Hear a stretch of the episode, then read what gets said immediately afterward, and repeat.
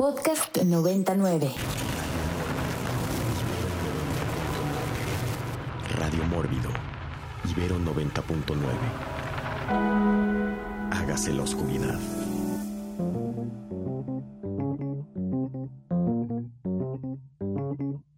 Y estamos de regreso en Radio Mórbido después de escuchar este on que así como el Snake Jazz este, de Rick and Morty, que usted no entiende, pero las víboras sí, este, en esta, en esta rolononón del mundo de los changos, pues decían que no, les encanta Radio Mórbido y que gracias por tomarlos en cuenta y que viva México, cabrones. Eso es todo lo que decían este, los changos dentro de la canción. Eh, está usted en Radio Mórbido por Ibero 90.9. Gracias a toda la gente que nos está comentando en estos momentos a través de las redes sociales y toda la gente que nos está escuchando y que se ha sumado y que se ha sumado al programa. Sigamos, sigamos con este tema. ¿No? Este, tan controversial eh, y que en algún momento eh, Charles Darwin, ¿no? Propuso esta cuestión de la evolución y que todo mundo se le dejó ir encima y dijo, ¿cómo es posible que nos compares a nosotros, hijos de Dios, con esas, con esas cosas, esas cosas peludas? Y retomando algo que al principio decía Mike, y que él este, decía que eh, ha tomado frases del de el, musical eh, eh, del planeta de los simios en Los Simpson y que es una frase que usa regularmente. a mí hay unos changos que me caen muy, muy bien y que son los changos del mago de Oz, ¿no? Los, los changos de la bruja, que son unos changos con alas, ¿no? Y yo de pronto también uso esa frase he seguido en la oficina que digo, suelten a los changos y que me los traigan en estos momentos. Entonces, en esa película del mago de Oz, changos, changos con alas. Vamos con Mike, Mike Sandoval. rapidísimo, nada más también en Los Simpsons salen los changos con alas. Eh, el señor Burns tiene una jaula llena de, changos con alas, con sus chalequitos y con sus gorritos de sus fez. Y en algún momento se quiere vengar de alguien y dice, liberen a los simios y se avientan por la ventana y no vuelan y se matan. Muy bien.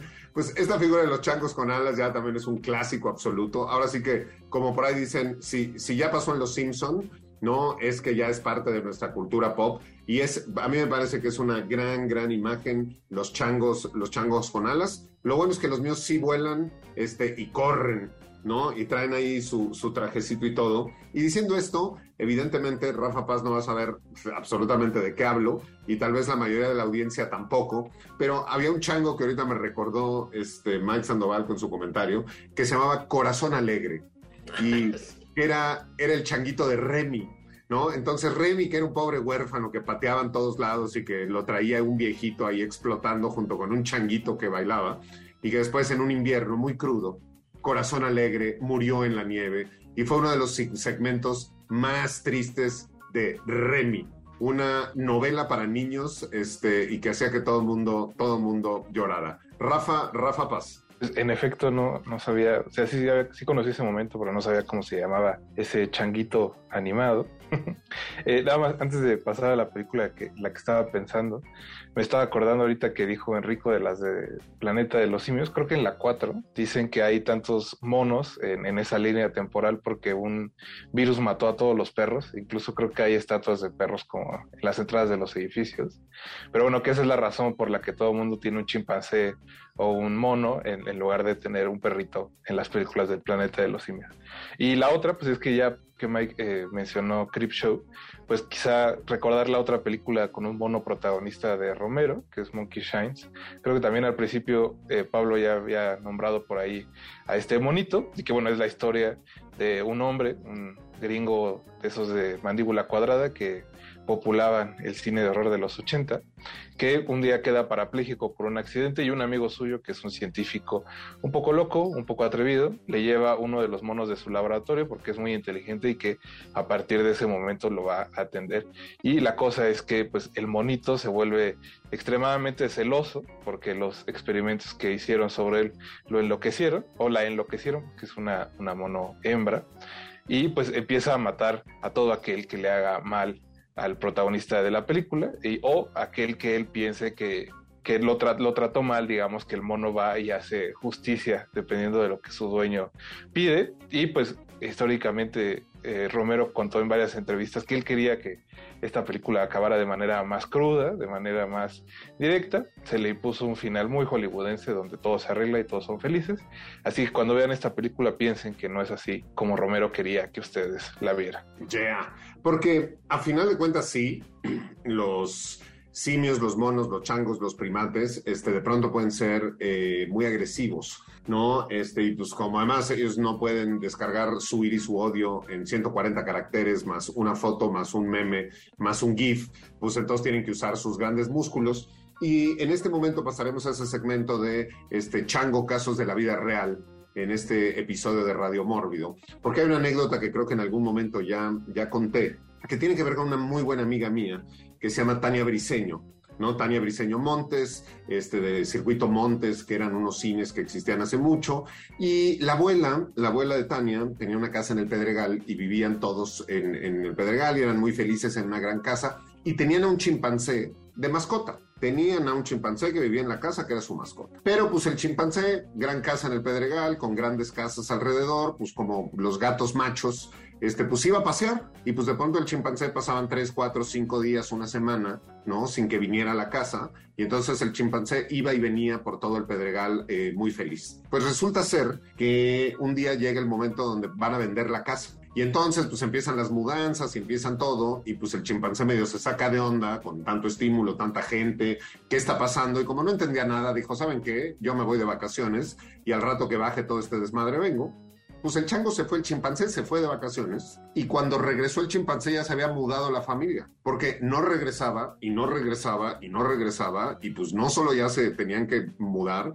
sino tenían que entregar la casa a los nuevos dueños. Pues con una alta irresponsabilidad y todo el dolor de sus corazones, la familia Montes se fue y abandonó al chimpancé en el Pedregal. Y la nueva familia que compró esa casa, entre las que se encontraba una niña que se llama Merlina, este, Merlina Acevedo, que está por ahí en Twitter y que es un personaje, es un artista y un personaje este, muy particular. Merlina era una niña que llegó con su familia a esta casa y pues resulta que llega la nueva familia, entran a la casa, están todo contentos, están poniendo los muebles y regresa el chimpancé y dice qué están haciendo en mi casa. Y entonces se encuentra frente a frente el chimpancé con Merlina, la ve como una intrusa en su casa y se le deja ir un chimpancé agresivo y violento a una niña pequeña. La ataca, la muerde, la niña acaba en el hospital. Evidentemente el, mono pues acaba dormido para siempre pero esta es una anécdota de la vida real que sucedió en el Pedregal de la Ciudad de México y que esto sirva para que usted no abandone a su perro, no abandone a su gato, no abandone a sus mascotas. Si no está preparado para vivir con un animal por el resto de su vida, híjole, no, no lo haga. Los chimpancés pueden ser muy, muy violentos y después de changos casos de la vida real, vamos con Enrico Wood ya me, va a tocar aquí en el juego de la botellita tener que hablar de esta película que es como muy reciente para mi gusto, pero bueno, pues ya que es un caso parecido.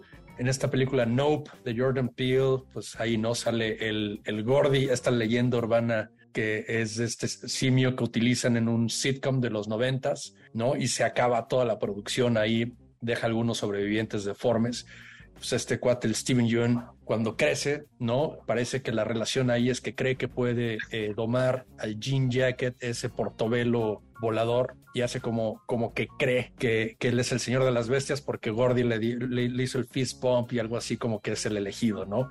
De nuevo, hay mucha gente que dice que esa parte como que no tiene nada que ver con nada en la película. Yo digo que le agrega un poco de sabor, variedad ahí a, esta cosa para que no todo sea portobelo carnívoro. Pero este, sí, yo creo que, hace un... Es, una buena sección, curiosamente, y, y me gustó ese detalle. El Gordy que vemos en la película es generado por computadora, porque hubiera sido bastante irónico que hubieran usado a un simio real, ¿no? En, en algo que dice que no usemos simios reales en producciones. Pues bueno, a mí en particular la película No, me parece que, eh, digo, es una película que tiene de pronto tantos elementos, tantas capas, tantas referencias, ¿no? Este, tantos clichés, algunos bien utilizados, algunos como cliché como tal, pero a final de cuentas el cine de terror se construye con clichés, no hay un juicio de valor de que, de que sea malo. Este, me, he escuchado muchas versiones, he escuchado muchas este, interpretaciones, he escuchado gente que eh, tiene sus teorías eh, muy dispares unos de los otros sobre la presencia de, de, Gordy y del supuesto fist bump,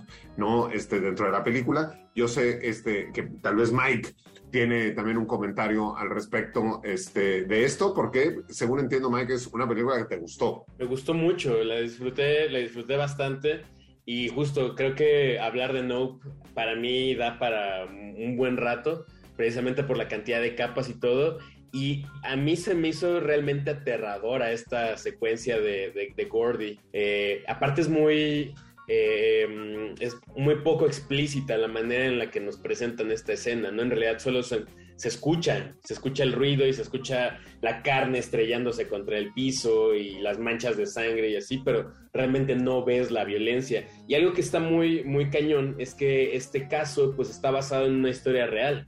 Eh, durante toda la película de Nope hablan de, grabar eh, a este alien para llevarlo con Oprah porque pues, para los protagonistas esto es como así el, punto máximo del, pues, del espectáculo mediático, pero Oprah en su programa en la vida real eh, presentó a una chica que eh, sufrió un ataque de un simio y eh, le hicieron un trasplante de cara y la manera en la que ella se presentó ante el mundo otra vez como pues con una nueva cara fue yendo al programa de Oprah y revelar su, su nuevo rostro, ¿no? Y pues creo que ese es al final del día el tema de la película, ¿no? Como cómo hacemos lo que sea y cómo estamos tan acostumbrados al espectáculo y a los temas más extraños y a los temas más morbosos eh, a estarlos viendo una y otra vez y una y otra vez y la, desensibilización de las personas de estar viendo estas cosas tan, pues, incluso traumáticas una y otra y otra vez y cómo ya lo, tenemos tan, eh, pues, dentro de nuestra vida diaria como cualquier otra cosa. No, sin duda, a ver, sin duda dentro de ¿no? la, la cuestión ya de la crítica al respecto de eh, los excesos o los límites a los que llega el mundo del espectáculo, pues eh, Jordan Peele nunca ha visto, hasta en las mejores familias con Carmen Salinas, donde, güey, traían al cuchito, al enano, al canceroso, al deforme, al no sé qué como público, aplaudir y pelearse y gritar toda una serie de cosas, este, porque así como la lucha libre en, la Arena México es muy particular de México este, y de nuestra idiosincrasia, pues ya lo decía este, el padre del, surrealismo, lo que sucede en México no sucede en ningún, en ningún lugar este, del mundo. Hablamos de los changos, estamos hablando de esta violencia que de pronto pueden generar. Y creo que no podemos no mencionar Stanley Kubrick con Odisea en el espacio 2001, donde justo hay una escena que marca esa transición, ¿no? Entre el chango y los humanos, entre la calma y, la, la, agresividad, la violencia y el principio y el principio de la guerra y cómo este primate descubre la primera arma ¿no? Y descubre su capacidad, su capacidad de matar. Odisea en el espacio 2001, una escena impactante, sin duda, con este chango, con este hueso, ¿no? Y esta mandíbula que mata, mata a otro y que tampoco, tampoco se ve, ¿no? Tampoco se ve la parte de la muerte, pero se transmite completamente este, la, la violencia y el sentido de la escena. Rafa, Rafa Paz. Pues de, de, lo que estaban diciendo de Nope, nada más quería agregar que así si es cierto lo que dice eh, nuestro invitado de esta noche, que es un caso real, y la persona a la que le pasó, la que fue con Oprah, sale en la película, es la que se come la nave cuando está, cuando llegan ahí al espectáculo de rodeo que por fin te enseñan que había estado haciendo Steven Young las últimas semanas y por qué habían estado desapareciendo y comprando tantos caballos en ese rancho, pues esa mujer que aparece ahí no es, no tiene prótesis o digamos que no tiene maquillaje, es la señora que le pasó lo del ataque y que en un asunto ahí un poco morboso, pues como que Jordan Peele se le hizo chistoso ponerla a cuadro. Eh, y que básicamente le pase otra vez lo mismo, ¿no? Eh, y la otra es que el que interpreta a Gordy, que es, es un artista de la captura corporal, se llama Terry Notary, eh, es un hombre que se ha especializado en simios últimamente porque aparece en El Señor de, digo, en El Señor de los Anillos, en el planeta de los simios, es uno de los tantos eh, acróbatas que están ahí con Andy Serkis. Y la otra es, si han visto The Square, esta película que ganó la Palma de Oro, me parece en el 2017, una de las secuencias más importantes es de un performance en una escena muy, muy fancy en un museo de arte moderno, que es donde sucede toda la película, en la que un artista entra al lugar y se comporta como un orangután entre los invitados al grado de que nunca rompe personaje y incluso los violenta y los este pues los mayuga un poco, les avienta comida, les hace groserías y que se tienen que aguantar porque como es una obra de arte, ¿no? Eh, ante todo el respeto por el artista y creo que pues Terria es es muy muy bueno en lo que hace, se nota siendo Gordy porque a pesar de esto de que es CGI eh, pues parece un, un chango real y creo que es parte de lo, pues del, del horror o de la inquietud que puede causar el verlo a cuadro. Yeah. Pues bueno, ya que estamos hablando, ¿no? De esta cuestión de la explotación de los changos, pero también estamos hablando de eh, el humor, pero también estamos hablando de los excesos como en las suceden en las mejores familias con Carmen Salinas, que ponían a toda una serie de gente caracterizada. Eh, los seres humanos nos burlamos de todo, nos burlamos de nosotros mismos, este, y tomamos de pronto también las cosas con mucho humor. Y en este sentido, ¿no? Y con, con este, este, este em, emoción de humor, pues vamos a ver y vamos a escuchar a The Bloodhound Gang con The Bad Touch, que eh, pues salen todos en este video y en esta canción vestidos como changos y según ellos comportándose como changos este, por, por las calles. Y como esto es Radio Mórbido, vamos a escuchar un poco de música burlona con humor de changos y regresamos con todos ustedes aquí a Radio Mórbido.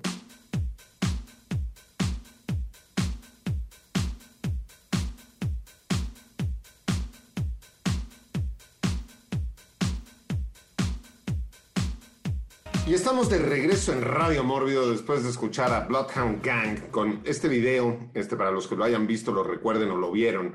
Este, ahorita pues nos plantea este grupo de changos este, que están burlando de los humanos y que los acaban encerrando a todos en una jaula y en vez de con una banana los atraen con un croissant. Así de sencillos, de sencillos somos. Estamos en Radio Mórbido hablando de changos y hablamos hace un rato en Monkey Shine, esta película de George A. Romero, este, donde además en el cartel y en la imagen ven este, este como changuito mecánico que toca los platillos, que es una imagen que se ha vuelto clásica en muchas este, películas de terror, ¿no? De pronto ha habido casos en el cine mexicano que este, hasta lo han incluido nada más así como, ¿y por qué sale un changuito con, con platillos? Pues nada más porque sí, ¿no? Este, me acuerdo Charlie Gore una película que eh, sacó hace muchos años, este, este, que tenía un poco de todo, tenía este changuito, pero que hasta en los Warren, ¿no? En el estudio de los Warren, ahí entre Anabel y este, toda esa serie de cosas,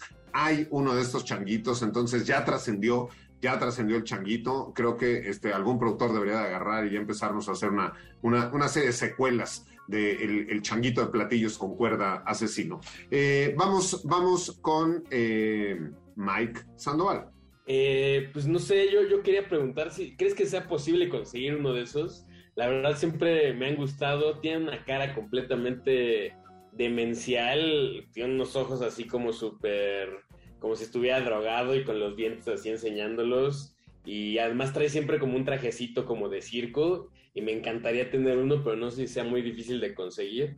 Em, eso por un lado y por otro, eh, ahorita que estaba, estaba recordando que otras películas con changos extraños recuerdo, en 2018 salió una película ahí bastante, bastante jalada que se llama Rampage, eh, protagonizada por eh, La Roca, por Dwayne Johnson, que él interpreta a un científico que estudia los simios y pues resulta que se infectan de un virus extraño ahí. Un lobo, un, lagarto y un simio albino además. Entonces, eh, esta película está inspirada en un videojuego del mismo nombre, Rampage, y es como muy de esta eh, onda de monstruos gigantes, como sin llegar a, a las dimensiones de King Kong y Godzilla, pero causan lío en toda la ciudad. Y a pesar de que es una película bastante palomera, bastante malona, yo la disfruté mucho porque los efectos especiales estaban tan malos y The Rock no me cae tan mal. Entonces, pues ahí si uno tiene nada que hacer un día, échense Rampage. Si quieren ver eh, animales monstruosos peleándose y destruyendo eh, San Diego, creo que es. Yeah. Pues hace rato hablábamos con Mike, hablaba Mike de eh, Crip Show y después eh, de ahí vinculamos este, con, con los changos, eh, changos violentos este, con grandes colmillos del espacio en Attack the Block. Pero hay dos películas más este, que tienen este tipo, este tipo de changos violentos con grandes colmillos. Una se llama Shakma y la otra se llama In the Shadow of the Kilimanjaro, ¿no? Donde también son estos mandriles, ¿no? Que es, es el mandril eh, que sí tienen unos grandes colmillos, los que se ponen, los que se ponen súper locos. Entonces podemos ver ahí, ¿no? Podemos ir identificando cómo los gorilas, los orangutanes, no, este, los, los, los, los babún, o sea, cada uno de ellos ha tenido su momento de gloria dentro del cine, dentro del cine fantástico de terror. Rafa Paz. Pues otros que son bastante violentos y se ve a cuadro de manera explícita, pues son los eh, Changos de Congo, que es una película de aventuras noventera, sobre pues un grupo de científicos que se junta con otro grupo de científicos de telecomunicaciones que se junta con otro grupo de mercenarios en la selva y que están buscando las minas del rey Salomón y el chango que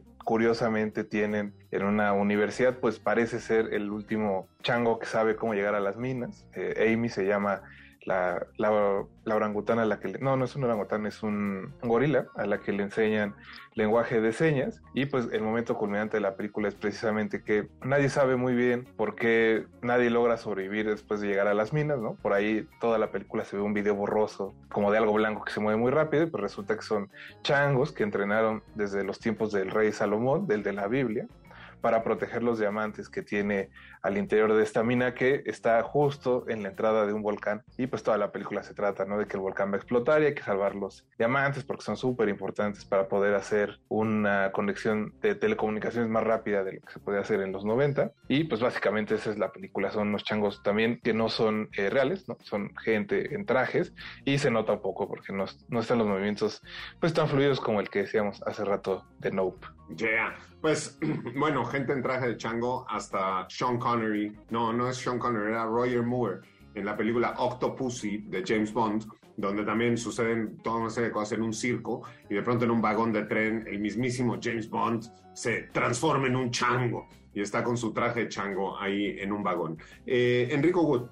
Sí, relativamente, hace unos pocos años salió una película que se llama Adastra con Brad Pitt, que es más o menos como una adaptación de Heart of Darkness de Joseph Conrad, como lo fue Apocalypse Now en su tiempo. Esto es, básicamente es Heart of Darkness en el espacio, ¿no? Y eh, es básicamente es un astronauta que está buscando a su padre que fue a una misión eh, en, los confines de del sistema solar y hay una hay un pulso de energía que está eh, no a punto de destruir al, sistema solar pero parece que, que en, el trayecto no en lo que encuentra su papá como que pasan muchas cosas se encuentra con piratas en la luna madres así que suenan como ideas random de, de, ejecutivo de, Warner Bros. Y entre una de ellas hay una sección en donde llegan como a una nave que hace, son, en, el viaje interestelar aquí son como relevos, ¿no? Llegas a una nave y esa nave te lleva a la siguiente parte de tu viaje. Y en esta nave, pues unos mandriles en gravedad cero se acabaron a toda la tripulación. Es una parte un poco extraña, ¿no? Porque llegas y todo el mundo está flotando, los cadáveres están flotando en gravedad cero. Y son dos mandriles que están como muy, muy dementes. Eh, quién sabe qué les pasó y se sueltan ¿no? en, la nave espacial y empiezan a darle cuello ahí a todos los astronautas. Y obviamente Brad Pitt pues los balea, siendo Brad Pitt, ¿no? Este, en gravedad cero. Y se salta, que es una, es, una escena como un poco curiosa ahí, pero como dije, en el trayecto había que rellenarlo con algo. Yeah.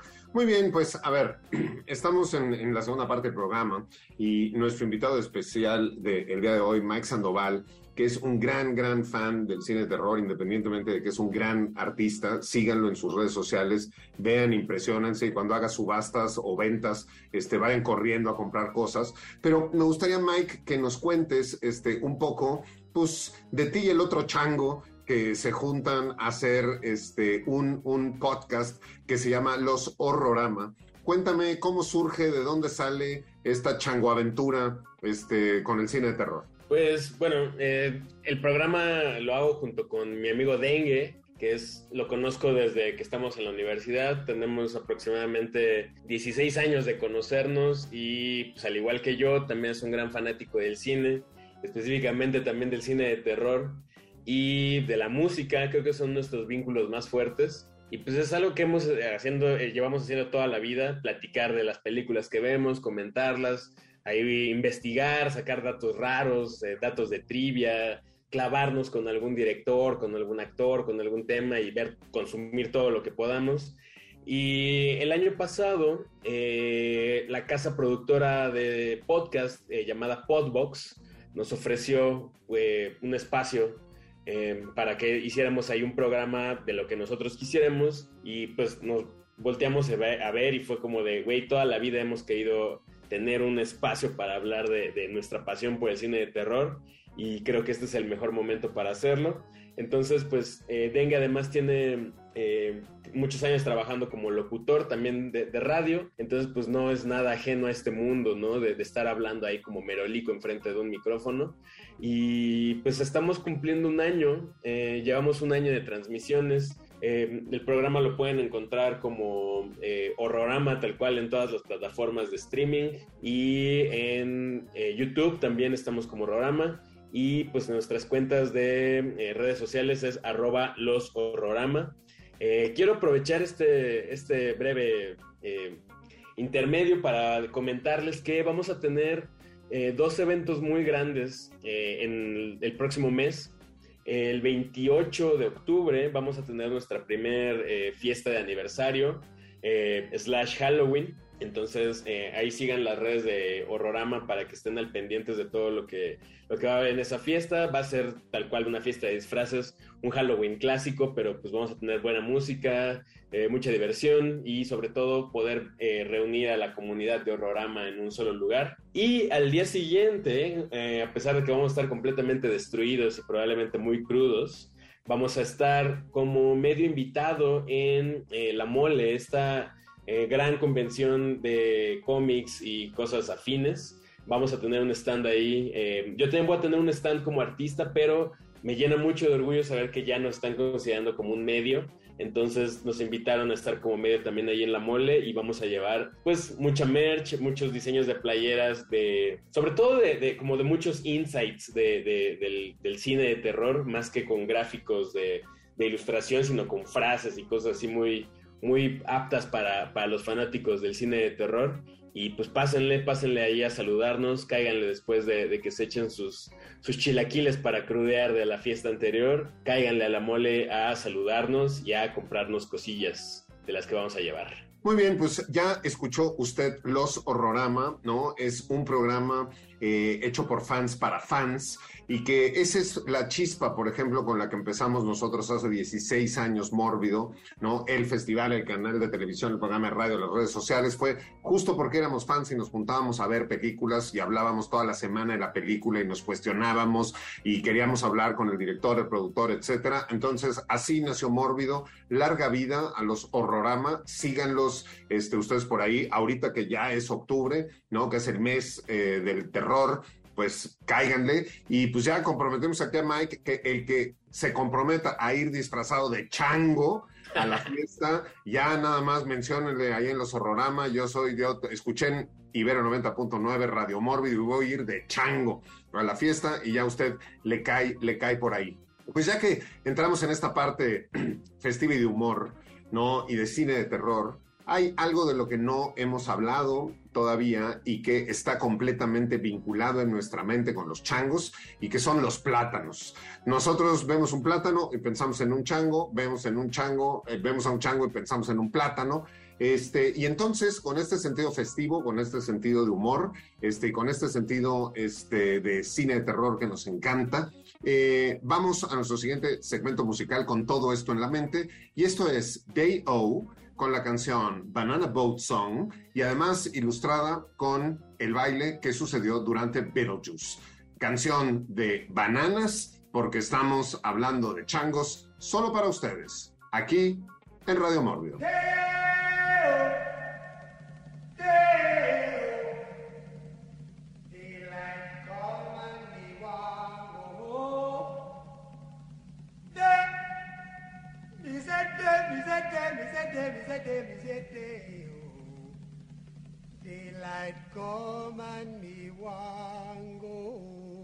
Estamos, estamos de regreso en Radio Morbio después de escuchar esta gran, gran canción, Banana Boat Song de Day O, este, que a mí siempre me recuerda a los changos y que además siempre, evidentemente, va vinculada a Beetlejuice.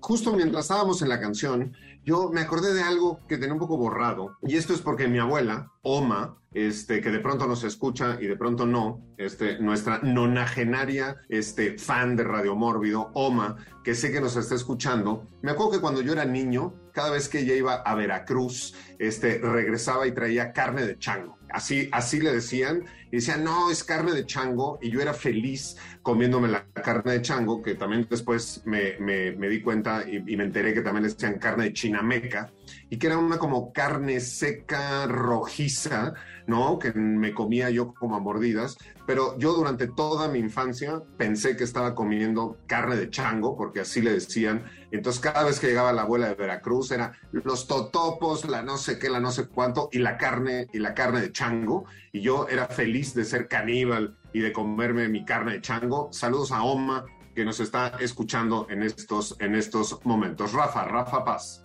Ahora que están eh, hablando de comida de changos, eh, uno creo que un momento bastante me memorable es el de Indiana Jones y el Templo de la Perdición, en el que agarran un changuito y le abren el cráneo y se comen así el cerebro como si fuera botana.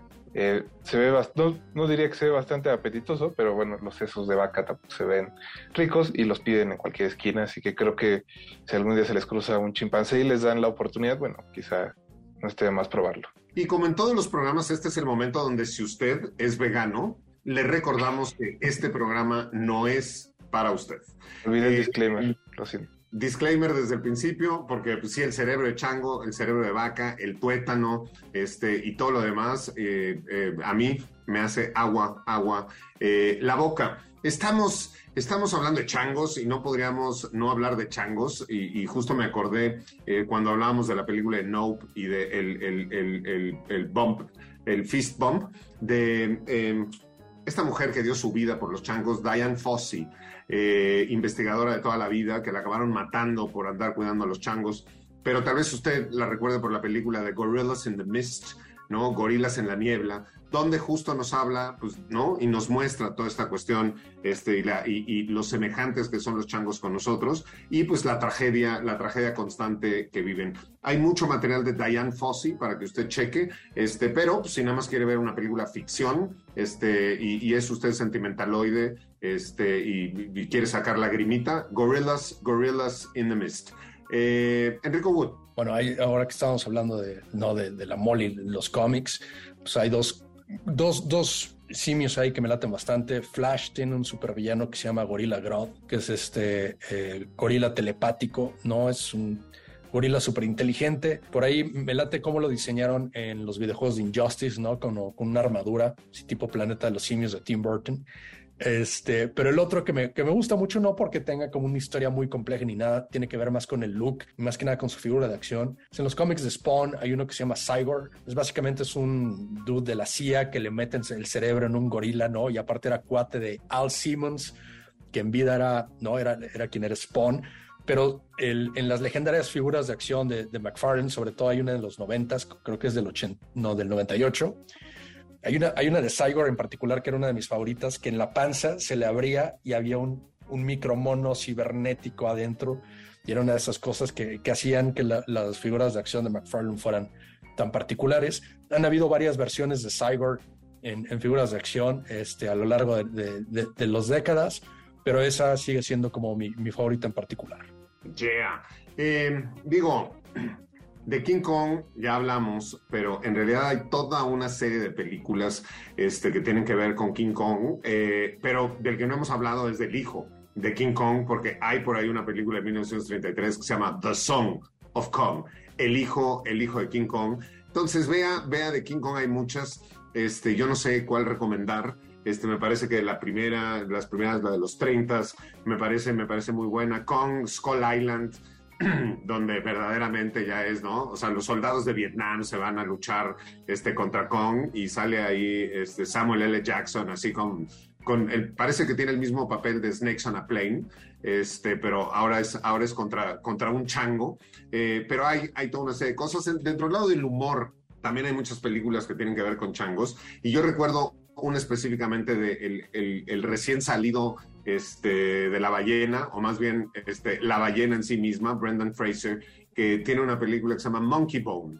¿no? Una película que me pareció bastante, bastante este, simpática en su momento, ¿no? Dirigida por Henrik Selick, una película del 2001, donde pues, la imagen del infierno es como, ¿no? Un, un parque de diversiones llena como de unos personajes, ¿no? Sumamente simpáticos. Monkey Bone es este chango de este dibujante, ahora sí que como Mike, que uno de sus, uno de sus este, personajes toma, toma el control mientras él está en el, en, el purgatorio, en el infierno, ahí en una como fiesta. Y además me acuerdo mucho de Whoopi Goldberg, que sale como el diablo, ¿no? Y que de pronto le rompen la cabeza. Es una película lisérgica completamente. Monkey Bone, si usted no la ha visto y no le cae bien Brendan Fraser, comparto el sentimiento con usted, pero Monkey Bone es una película que vale, vale la pena ver. Mike, Mike Sandoval. Eh, yo ahorita recordando así traumas de la infancia, no sé si se acuerdan eh, que había un restaurante que se llamaba Linis y que tenía una botarga que se llamaba el Gorilinis y me daba mucho miedo cuando era niño porque ibas en la calle y particularmente había un, un Linis ahí cerca de eh, donde trabajaba mi mamá en, en Plaza Inn. Y siempre estaba el Gorilinis afuera de la, de la, del restaurante y si pasabas te abrazaba aunque no quisieras y, y me daba mucho miedo. Entonces también ahí tuve unos acercamientos medio incómodos con los simios, con los simios Yeah. botarga. Pues ahí el, el niño abusado por el gorilinis, este, para que usted, usted que cree que el doctor Simil es la botarga del momento, es porque no tiene suficiente edad para recordar al goril inis. Este, y ya que hablamos de cosas tan, tan particulares y tan raras, este, hay una película que además en español tiene un título que se llama Pendenciero Rebelde. Este, en inglés es Every Which Way But Loose, donde Clint Eastwood, he, the one and only Clint Eastwood, este, es un boxeador, eh, eh, no un boxeador ya con un- una muy mala reputación, una muy mala vida, pero que está acompañado de un gorila este, durante toda la película. Y entonces, si usted quiere ver a Clint Eastwood y un gorila no digital, no como los de Pi, sino un gorila de verdad, este, vea, vea esta película, Pendenciero Rebelde de 1978.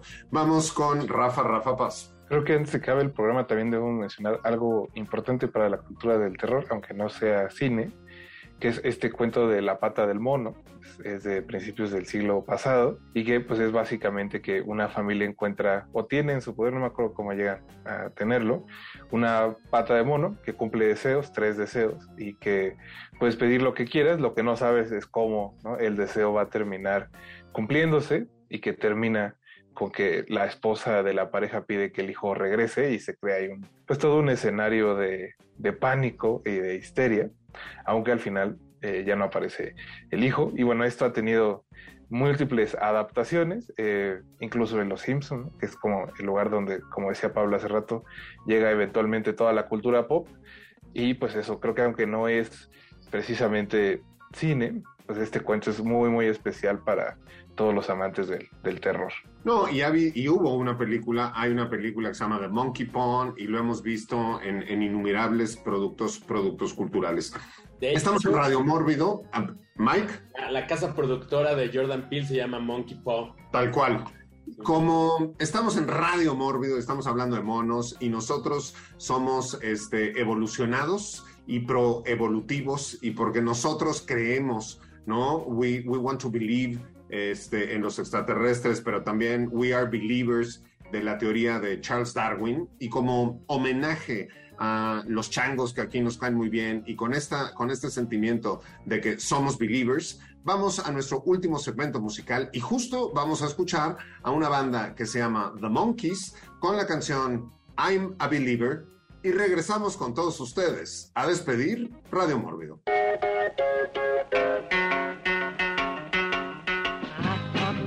Love was only true in fairy tales. Y esto fue The Monkeys con I'm a Believer en Radio Mórbido por Ibero 90.9. y por Mórbido TV, porque nosotros somos believers. Creemos en la teoría de evolución, creemos en Darwin y creemos en el poder de los changos, este, y no creemos este, en Dios ni, ni creemos que después de la vida vayamos a un paraíso este, lleno de changos. Disfrutémoslo hoy y aquí y seamos, seamos responsables este, con nosotros y con los changuitos. Creo que todavía nos va a dar tiempo de dos, dos eh, rondas más. Vamos con Rafa, Rafa Paz. Sumar a estos eh, orangután, digo, gorilas muy talentosos, una película coreana que se llama Mr. Go. Es de 2013 y tiene la característica de cuando se estrenó Snowpiercer en Corea del Sur y fue un taquillazo, pues resulta que la película que hizo más dinero y que la derrumbó del primer lugar de taquilla es esta que se llama Mr. Go y que es sobre una huérfana que está en posesión de un gorila que sabe pues batear básicamente y alguien la convence de que la mejor opción para sacar dinero es meter al gorila a participar en la liga de béisbol de Corea. Es un poco la, la misma dinámica de Body Superestrella, ¿no? De que como no lo dice explícitamente las reglas, dejan que el gorila participe. Y pues es, es como todas esas películas de Body también bastante convencional en lo que está tratando de hacer. Eh, lo chistoso es que es como la primera película que se filmó completamente en 3D para el mercado coreano. Acá no llegó a ningún cine, hubo que verla este, pues con algunos otros métodos que a veces tenemos disponibles en el internet. Y eso, creo que si se les cruza por ahí, pues es un asunto bastante encantador y si les gusta el cine coreano, pues todavía más. Yeah. Muy bien, como en todos los programas, o prácticamente en todos los programas, no podemos dejar de mencionar a Darío Argento. Y tiene una película que se llama Finomina, donde sale, sale por ahí un, un simio, un simio entrenado. Darío Argento, que además ahora será uno de los invitados de lujo del Festival de Sitges. Este, estaremos por ahí a ver si saco mi, mi, mi foto con el maestro Darío Argento y les mando saludos de parte de todos ustedes. Eh, changos, changos, changos, Enrico Wood. Sí, bueno, la adaptación de Speed Racer de los Wachowski, que a mí se me hace una película bastante underrated, por así decirlo, este, pues sí, sí tienen ahí el Chim Chim de la serie, que era como el compañero y, casi mascota ahí de, Chispita, de Sparkle, que le decían así al dude. Cosa curiosa que no, no hicieron a un simio en CGI en aquel tiempo en que la CGI está bastante eh, avanzado en la época, no está tan avanzado, pero sí utilizan a un simio real. Y pues a uno, uno decía igual y les pasaba lo que Nope y le iban a arrancar la cara a alguien por ahí este, en Speed Racer. Pero bueno, a mí siempre, siempre se me hizo este, buena, buena adaptación, pero no sé, ya, ya, me, da, ya me preocupa eso de, lo, de los simios reales. Ir ya rápido eh, para que sigamos a la, a la siguiente. Es que no mucha gente sabe esto, pero Dragon Ball empezó como una adaptación de el, el, el Monkey King o el mito del rey, del rey mono, que era parte de la mitología china.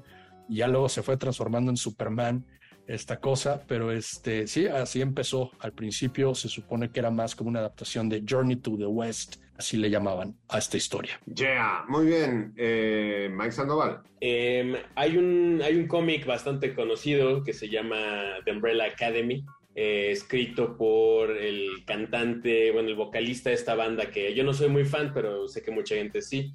Eh, My Chemical Romance, Gerard Way, es el escritor de, esta, de este cómic, eh, escritor y creador. Y en, en, la, en, en este, en este cómic hay un personaje llamado Fine, Phineas Pogo y es un, eh, es un chimpancé avanzado que es el mayordomo de una, eh, de una familia que, que vive ahí en, en, una mansión.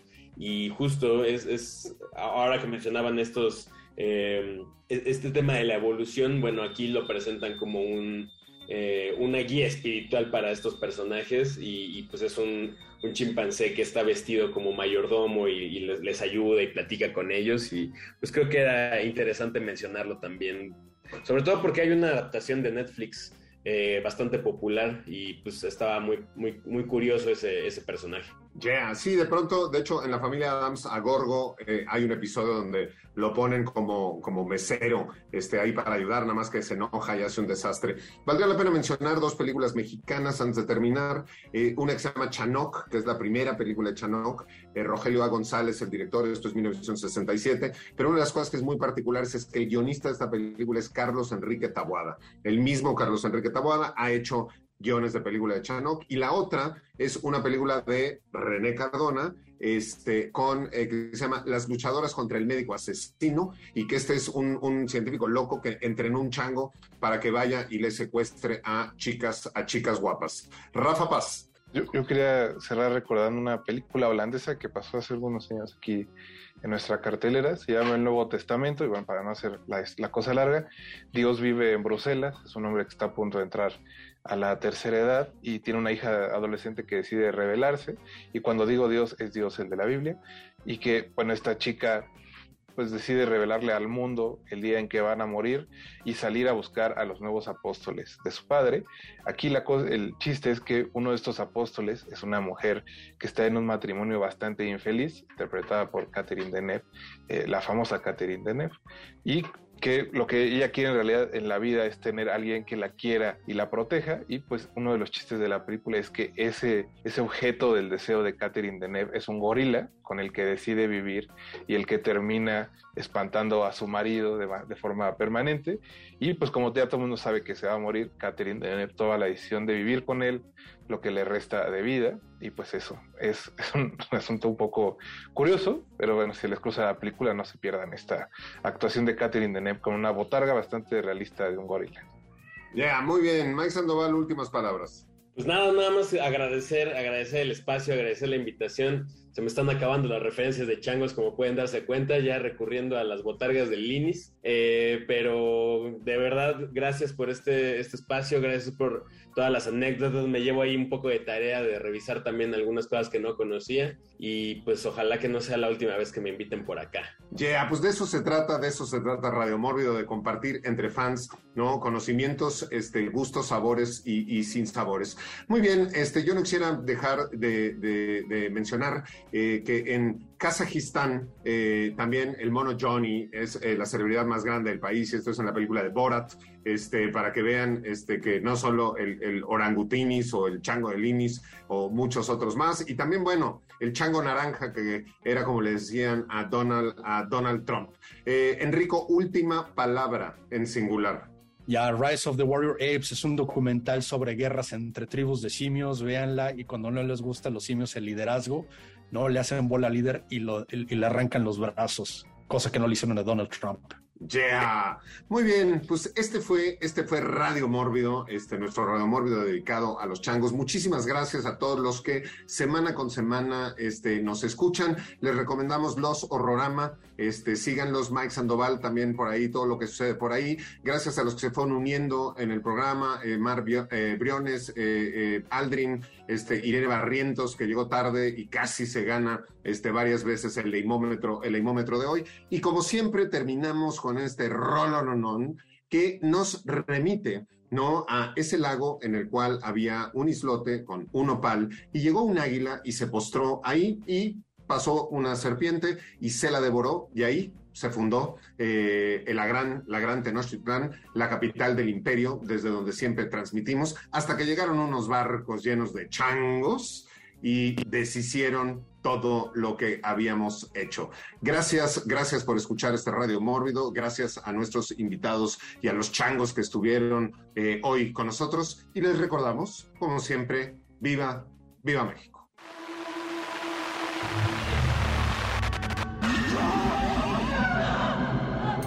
Esto fue Radio Mórbido, Mórbido. En Ibero 90.9. Para más contenidos como este, descarga nuestra aplicación disponible para Android y iOS o visita ibero909.fm.